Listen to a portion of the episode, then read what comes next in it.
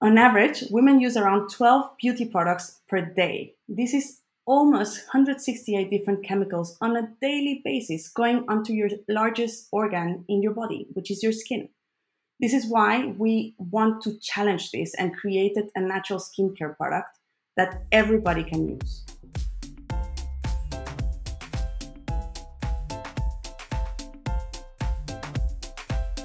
Welcome to my podcast. I'm Heidi Hauer, a health and life coach, here to guide you to embrace health, happiness, and true fulfillment alongside professional success. Welcome. Today we have an incredibly interesting guest. Um, she is the founder of Skin Zero. It's a beauty brand committed to beauty from the inside out using all natural ingredients that will add to the health of your body, your mood, and our beautiful planet in a sustainable way. Welcome on my show, Natalia Monnard. Thank you so much for having me, Heidi. I'm very excited to be here and to talk to you a little bit more about Skin Zero, what we do, and why we do it. Fantastic. You're a true visionary. You know that um, the world needs to change and also in the beauty industry. Why is natural skin care something that every woman should consider, reflect upon, know a little bit about? So I definitely think every woman should think about this, but it's not exclusive to women actually. This is something that touches every everyone on the planet. Yeah. Um, but I will focus also a little bit on women. So on average, women use around 12 different beauty or personal care products every day. And these can contain up to 168 different chemicals. That is a lot of chemicals going onto the largest organ in our body, which is our skin. Today, uh, also with the pandemic, more and more, we have developed an awareness about what we eat. We, we try to eat organic. Um, we want to know, we always want to know the name of the cow our milk comes from, right? And then we go ahead and put all these bunch of chemicals in our face with ingredients that we know nothing about, that we don't understand, some of which we actually know have been proven uh, to have a negative effect, effect in our health. It is an important topic because it's about consistency and looking at your health in a holistic way. So it's not just about what you eat, the right diet, doing exercise, but what you put on the largest organ in our body is definitely important. That is point number one. Mm-hmm. But also, generally speaking, natural skincare is better for our planet because these are usually brands that are more aware about sustainability, about holistic uh, wellness, which includes the health of our planet. So they're usually greener brands. And finally, uh, these are also brands that are usually more ethical. So I don't know any single natural skincare brand, at least sold in Europe, that is not cruelty free, that is not looking into sustainability in their production. So, for example, we produce everything by hand with sustainable production methods. Um, so it's not only good for your skin, it's good for our planet, and it's good in a sustainability and awareness ethical sense. So this is why this is an important topic, not only to women, but to men and everybody in the population that identifies in different ways, but also to our planet, right? And that is crucial. To anyone who is using beauty products. Exactly. exactly. Um, the you started your skincare line with a deodorant. Um, what is the issue with conventional ones? I mean, you've now touched upon the um, toxic and, and, chemicals in, in general, but what specifically is there in deodorants that um, we should be aware of? I love this question because this is the way I started my journey into natural skincare. Actually, the first product I tried to change uh, was natural deodorant because I understood, um, due to health reasons, that our armpits are actually one of the most sensitive parts of our entire skin. So our armpits absorb almost 60% more than any other part of our body. And actually, that makes a lot of sense because we have bigger glands. That's why we sweat more in our armpits because our glands are bigger. Uh, And we see deodorant as a hygiene product, not a beauty product. But at the same time, our armpits have incredibly sensitive skin, and we need to take a special, special care of um, this part of our skin. So special attention needs to be put to what we put um, in this part of our body. And I have tried in the last decade, I think over 50 different brands of natural deodorant.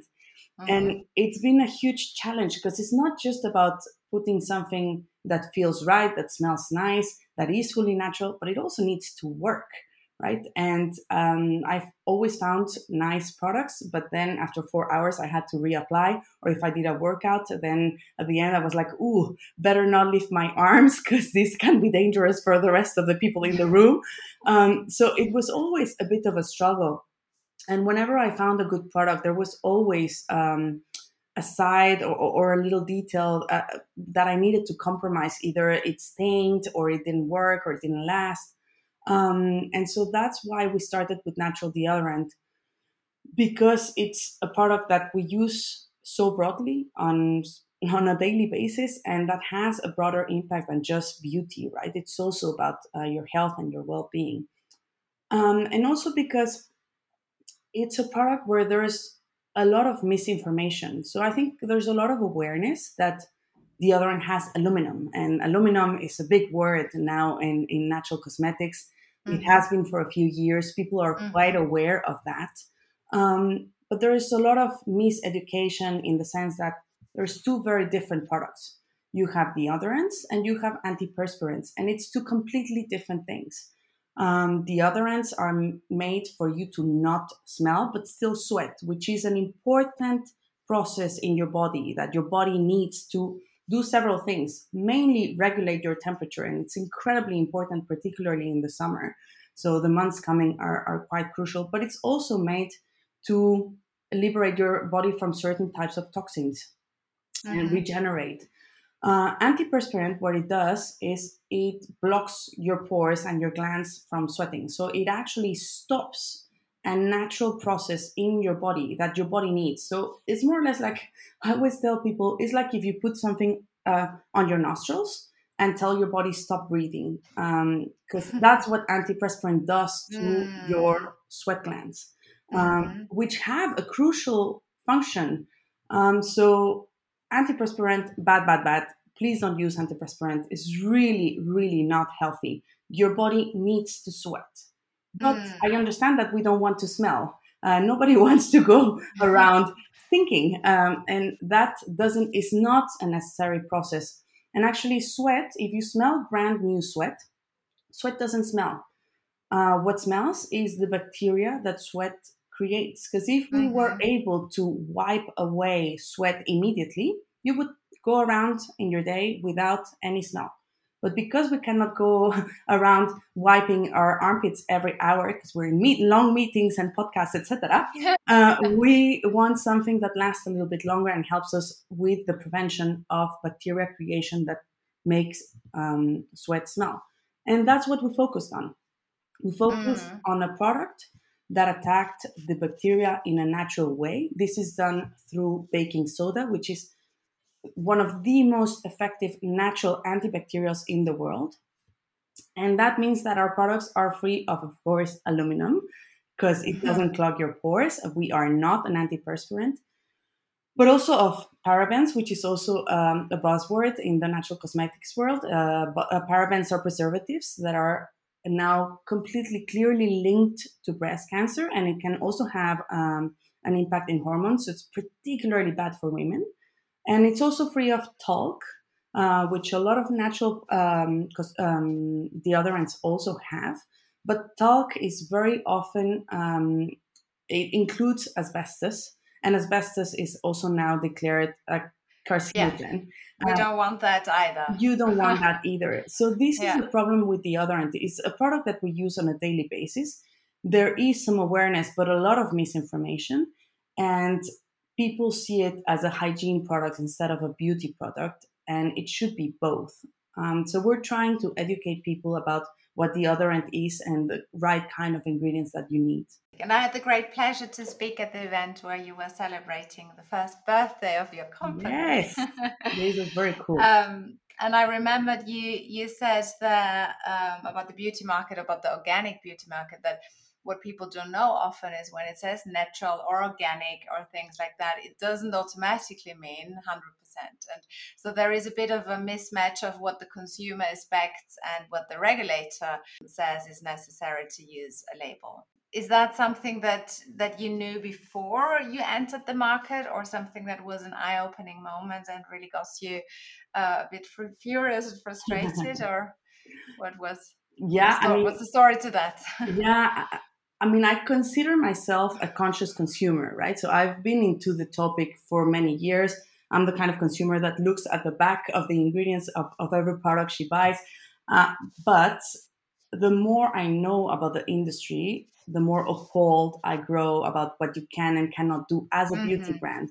And the lack of transparency that the consumer gets, even for educated consumers, actually. So, yeah, as you were saying, the regulator is really far behind. We're actually lucky in Europe because from all the regulators, we are the most advanced and still million years behind. The regulator actually tells you that as long as 95% of your product is natural, you can call your product a 100% natural product. That other 5% can have can be full of chemicals and crap and you can still be called 100% natural which for me is insane. And the same goes for for um, organic uh, skincare actually. So as long as 75% of your ingredients are organic you can call your product organic we at skin zero we use almost every single ingredient we use is organic but for mm-hmm. example uh, shea butter is one that we decided not to use organic because it has a very strong smell. And part of what we want to do is give the consumer a nice client experience, a product that smells nice, feels nice, and is effective. So we've decided to use refined shea butter, completely natural, but refined.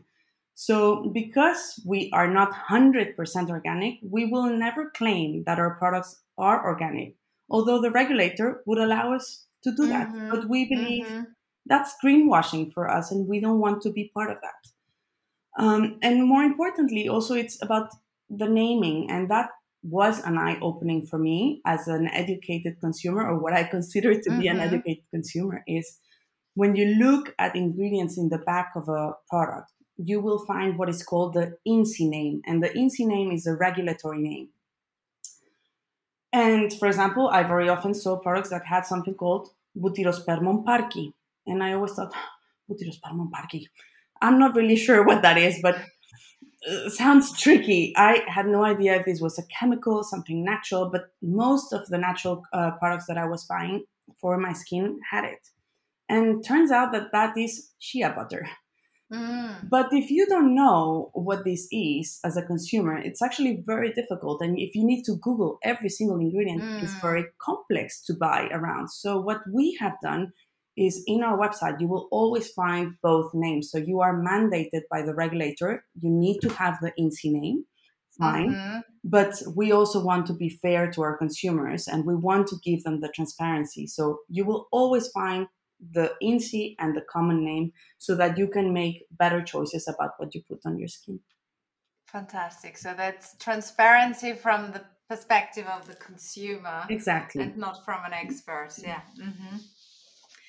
What I find fascinating about your story is that you have a very strong corporate banking background. Um, and you told us before that you've tried so many deodorants and they didn't match up to your standards or let's say to, to what you were looking for in a product. So you've created your own. What are the three things you would say you were challenging when it comes to building your own business. I mean, the world of entrepreneurship is very colorful. Um, I've been in that field now for some time myself and really enjoy the journey, mm-hmm. but it's also a roller coaster ride. For all those people who are now listening and who are in a corporate position and thinking and reflecting about whether they should take the leap of faith, what's your recommendation or your learning that you can share with the listeners? Such a personal journey and i think every story is different so every time i talk uh, to other entrepreneurs and want to know how they uh, made the jump or what was their story where they're coming from. Every time it's very different but what i find makes the story successful is purpose. Um, mm. and when you find that purpose and something that is close to your heart so i didn't want to become an entrepreneur. I was i had a very successful corporate career and i liked it and i had great colleagues and everything was good but the company the, the first thing that bothered me is that the bank i was working for didn't fully reflect my values i always found myself having to compromise on the values not having to do unethical things please don't get mm. me wrong yeah, but. I, I, couldn't find my purpose within that industry and within that corporate world and so you're a bit of a hamster running in the wheel uh, a happy hamster but running in a wheel and um, a, a well-fed happy beautiful caged hamster but still like i always felt like something was lacking and as this was such a personal journey for me like it's a product i used i seeked i i missed something mm-hmm. like this mm-hmm. in the market so then the driving force comes from within it's not because mm. you will need this driving force because as you said emotional roller coaster almost every single day you are in entrepreneurship um, the highest highs and the lowest lows um, so much uncertainty, so much self doubt, so much judgment. Also, I think particularly as female entrepreneurs, um, mm-hmm. that's it's particularly harsh. Um, so, so, you need that purpose within you to guide you and to remind you of what you're doing. That and so I found that purpose, uh, which for me is that internal source of courage that pushes you to do this. But also, you need sometimes external sources of courage and for this, I've been very lucky to have friends and family and my partner who are incredibly supportive and believe in what I'm doing. And at times when I forget why I'm doing this, they say, Hey, Nats, actually, let me remind you what you're doing and why you're doing it. Mm. And that is really precious. And so if you're thinking about taking that jump, mm. make sure that you have those two things. First of all, that you have identified why you are doing this not just what you want to do, but why you're doing it, which is ultimately your purpose. Yeah. And surround yourself with people who believe in what you're doing and that will challenge you, but also give you the support you need at times where you cannot find it within yourself. Mm-hmm. And what did surprise you about the entre- entrepreneurial journey, like in a positive way? Um, I know you once mentioned the support you get from mm-hmm. other female founders or founders in general is um, something you didn't expect? I mean, that point has been such um, so incredible. You know, I mean, I, I spent 10 years in banking in a hard corporate world. I don't want to say that nobody helps you, but everybody has a personal agenda. And there's this, in my experience, and I want to be clear that it's just my experience, um, it was very much what the other people gain is something you lose, and what you gain is something that somebody else will lose. And that's a bit the mindset mm-hmm. um, that dominated uh, that scene for over 10 years. And when I came into, um, or, or when I started this entrepreneurial journey, I still had that mindset a little bit myself. And when people reached out and said, I mean, I had people just reaching out saying, How can I help you? And I was like, Okay, what do you want? I didn't fully understand this. And then I realized that people just believed in what I was doing and wanted to support. Mm. And a lot of female founders did that, just reached out and said, like, hey, by the way, I'm doing this event and it's about natural. Do you want to join? I think it could be a good platform for you, but also media. And I mean, that's also also how you and I met. Yeah. You just reached out to me and said, Hey, I like what you're doing. Let's have a chat. We had a coffee we hit it off. We have done since an event together, which was a huge success, and we're now doing a podcast. And it's a, an absolute win-win. And you support me, and mm. I support you, and I give you my platform, you give me yours, and it's this mindset of it's a win-win world, and that for me was very, very new, but something I have fully embraced. And also every time i have a chance to to give someone a platform or a space or support i do it because in the end it helps me as well. So that has been super super inspiring and and the biggest positive surprise in this yeah. journey and that's this shift from competition to collaboration and mm-hmm. to cooperation exactly. which which i believe is the foundation for the new ways of, of working in the future anyway or at least that's what i hope. Fully agree fully agree. You have completed very successfully a crowdfunding campaign.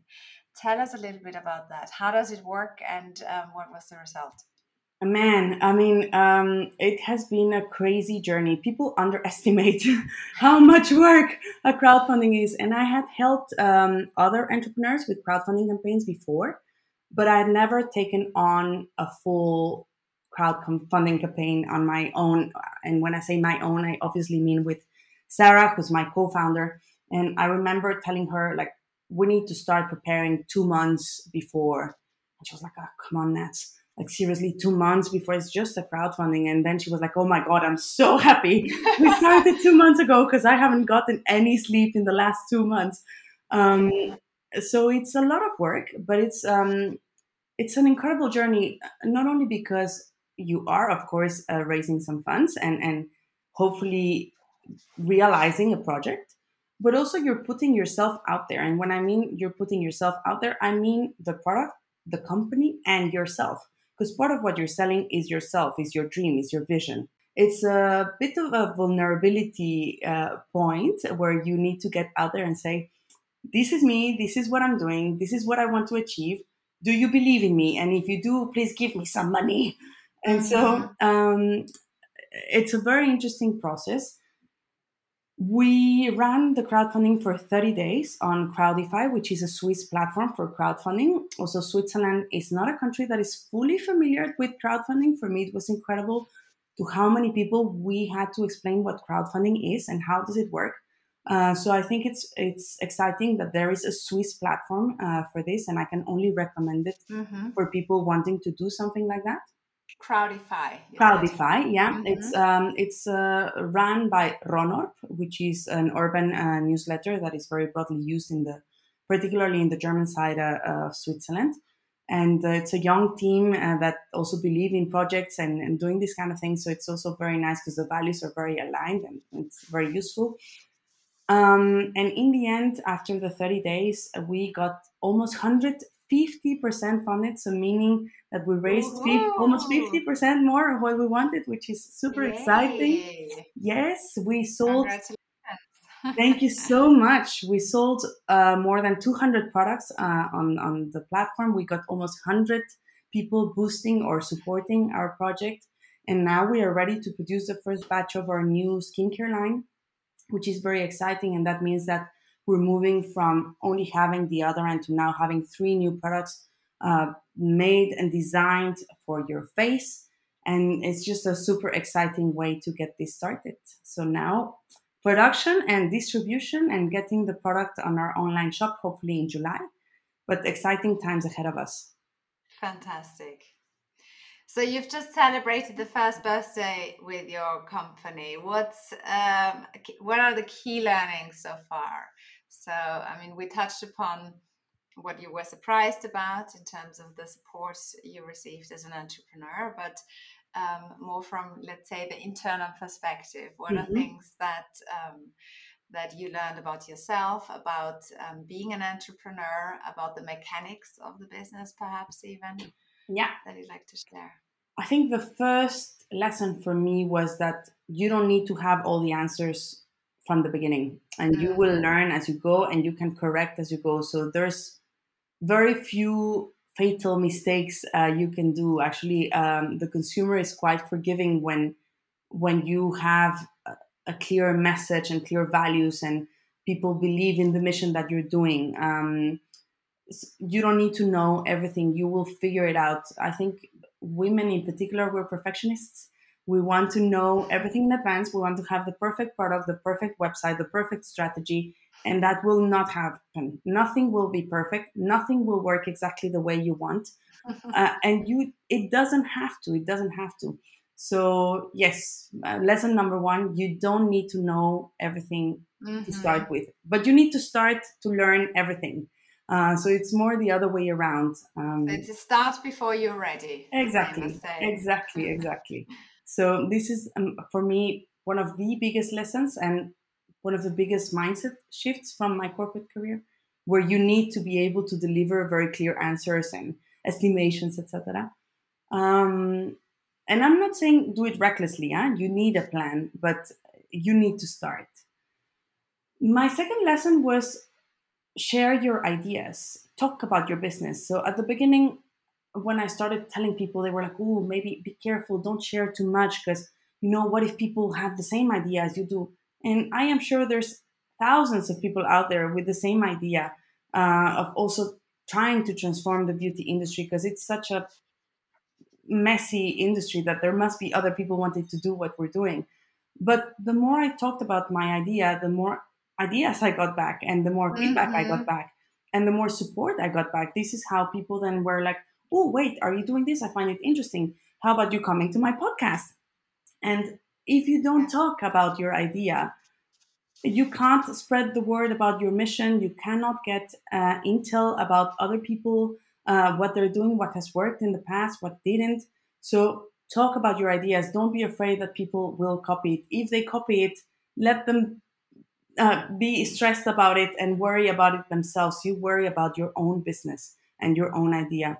And the last, and I repeat myself, is really about the whole purpose and value. And mm-hmm. this is for mm-hmm. me just non-negotiable and and stick to it because it will be your guiding principle at times where you feel a bit lost beautiful very very beautiful well i can only underline all those messages uh, or key learnings um, i've been through those myself i can imagine um, so maybe let's dive a little bit deeper into the the moments when things are not going according to plan mm. um, as you know i'm a I'm a coach and I'm always interested in what happens in that moment of transformation. When do I change from frustration to curiosity and what is the switch? And um, it's very easy to be, as you said, when things are not perfect, to be frustrated and, and to feel not good enough. Um, mm. But how do you make that mental shift? What helps you? Is it is it the purpose, as you said, or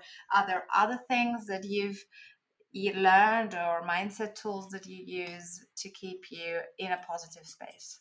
Yeah, I mean, I already talked about these two sources of courage, uh, which are for me absolutely crucial. So, purpose and values and vision, and reminding myself of why I am doing what I'm doing always takes me back to a positive place. and then you're more open to find the solution. So, I guess that's probably in that specific moment, then you remind yourself why am i doing that and then you think okay how can i figure it out what's the workaround what what do i need to do next and also um, because asking why allows you to focus on solutions not on the problem mm-hmm. when you mm-hmm. ask what you are focusing on the problem but when you ask why you're focusing on the solution and mm-hmm. th- this is very very important in entrepreneurship at least in my experience mm-hmm. and then your external source of, of courage which can be so for example sarah um, my co-founder is also an incredible source of external courage at courage at times where I'm like, oh, wait, I'm drowning. I can always talk to her because also she understands exactly mm-hmm. what I'm mm-hmm. going through. So I feel extremely understood uh, by her. But also my partner who sees me uh, struggle and go through the ups and downs uh, on, a, on a daily basis, he understands and he can remind me at times where I don't see it. And friends and family also there but also clients sometimes when mm-hmm. I, I can have a super down day where nothing went according to plan and then i get a message from someone who said i went on a seven hour hike and the, deodorant didn't let me down for a single second. And then i'm like okay yes i remember why so um, this is definitely super super helpful and i think an important message is our society today i feel is a bit obsessed with positivity and i think that's all good and great and and i wish that we can all be very positive most of the time but you also need to learn to embrace that sometimes you will not be Mhm. positive, and that's okay. What is not okay Mhm. is to stay there. You Yeah. cannot stay in that momentum, and you need to snap out of it and find your ways out of it. But the fact Mhm. that you go there is part of the process, and we need to allow ourselves to not be okay from time to time and find a way out of it. But this, you need to stay positive, stay positive. Step. It's a lot of pressure also, and and Yeah. I find it unhealthy. So for me, part of Mhm. of learning how to do this is embracing that. Okay, I'm having a bad day. Nothing is going going according to plan. Uh, I feel like crap today. Okay, how do I get out of it? But first, acknowledging that it's Mhm. okay. It's I'm allowed to. I'm human, and I'm allowed to not have a good day and find my way out. But embrace it first. That's an excellent point that not to add an additional layer of stress and pressure on saying, Mm, oh no, now I'm sad or now I'm mm, frustrated. I'm not even allowed to be that. yes, Why am I that? I need to be positive. I think that's a an excellent point to, to embrace the feeling in the moment. And that's of course a lot of the mindfulness that I teach is also acknowledging in a non-judgmental way mm, the feelings that you're going through mm, um, and not having your inner critic um, um, blaming yourself for what you're going through. And and the, the, the more you can embrace the emotion, the the sooner it will also be through your system in a way and uh, gone and um, transformed. So the fantastic topic of work-life balance. Um, entrepreneurship is, of course, one of those crazy decisions that one takes, um, fully knowing that there is a, a, strong commitment required um, to building up a business. But does it have to be like all-consuming, um, or would you say there is a way to to have a sort of a work-life balance, or is is it so? Let's say in your case also blended into your life that the boundaries are super blurry and you speak to the people that you like and then their friends and then their business partners.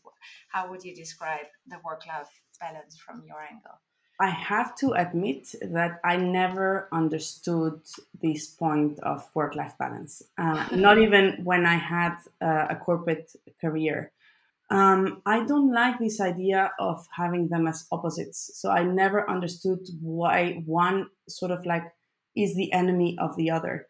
mm, Um, I understand what we mean about balance, uh, but I, I don't like to putting them against each other. I, I find that unhealthy for me.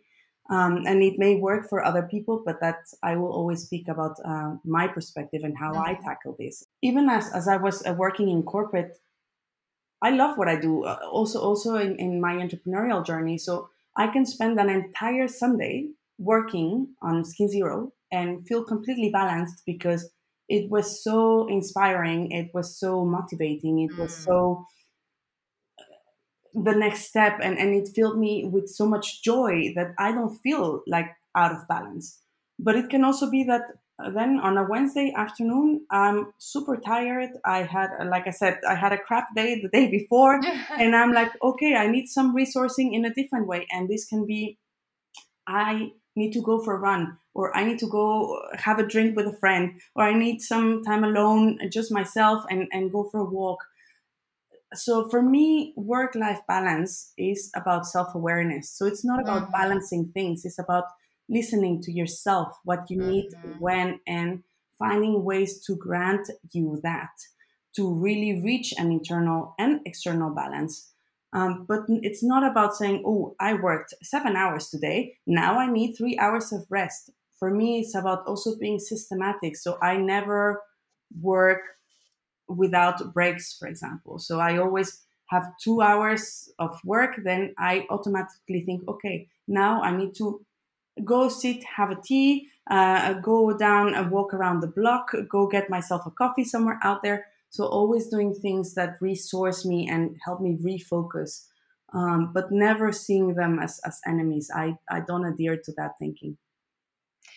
What I like about the way you describe it is that it, it really feels like following the joy in the moment and, and doing things that feel good. And when you want to work on a Sunday, you just work on a Sunday because that's where you get your joy I also like when you said how do i need to resource myself mm-hmm. like being aware of where am i emotionally physically mentally at the moment and and how can i fuel myself in a in a good way and and then to take the necessary action and not wait until it's too late exactly. and the only thing is to take a week off or something it's like the many things and I think often people forget about that there is the recharge can happen in a five minute break. Yes, completely adhere to that. And then I think it's easier to do that in entrepreneurship because mm-hmm. corporate yeah. has very strict rules about what is allowed and what is not allowed. And thankfully, I see that changing because I think it will make for happier, healthier employees as well.